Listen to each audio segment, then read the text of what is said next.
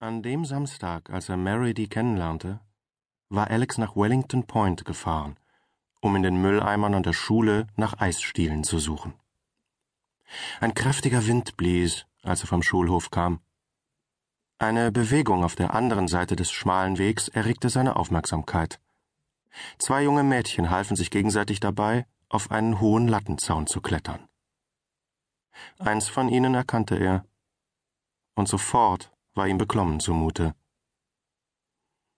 Der warme Geißblattgeruch im Schlafzimmer der jungen Frau, die Unordnung in ihrem Badezimmerschränkchen, sein Bedauern, alles war sofort wieder da. Bei ihrem Anblick, jetzt baumelte ein Schuh an ihrem Zeigefinger, umfasste er seine Plastiktüte mit festerem Griff. Sie setzte ihren nackten Fuß auf die verschränkten Hände des anderen Mädchens. Das andere Mädchen hatte dichtes, dunkles, kurzgeschnittenes Haar, und seine Lippen glänzten von dem gleichen korallenroten Lipgloss wie Tildys. Sie sah aus wie eine vom Festland. Eins, zwei. Bevor er sich verdrücken konnte, hatte Tildy ihn bemerkt. Hey, Alex! Sie stieg höher.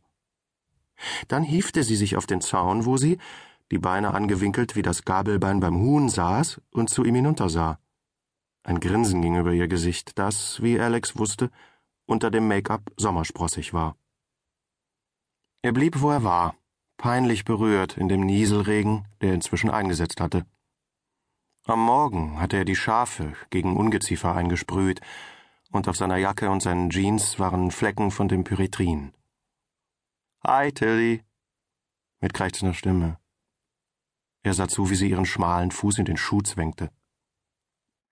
Tildy war nicht eines der Mädchen, mit denen er auf dem Weg hinter der Schule Fang mich, küss mich gespielt hatte. Sie hatte im Norden Tasmaniens gelebt, bis ihr Vater zwei Jahre zuvor das Fressonay Court Hotel gekauft hatte. Immer noch eine neue, wie er selbst. Wo warst du? Ich kenn dich ja gar nicht mehr. Ich war krank, sagte er den Blick auf ihren Fuß gerichtet, um das Bild des zusammengeknüllten Slips zu verdrängen. Doch der war für immer da, in einem Knäuel mit dem hautfarbenen BH und dem mit Lippenstift verschmierten Papiertuch. Wolltest du mich besuchen? Sie gab ihm eine Chance. Er hustete unterdrückt hinter vorgehaltener Hand. Ich wollte was aus der Schule holen, sagte er und hob den Kopf. Tildy war neunzehn und betrieb den Kiosk in der Grundschule.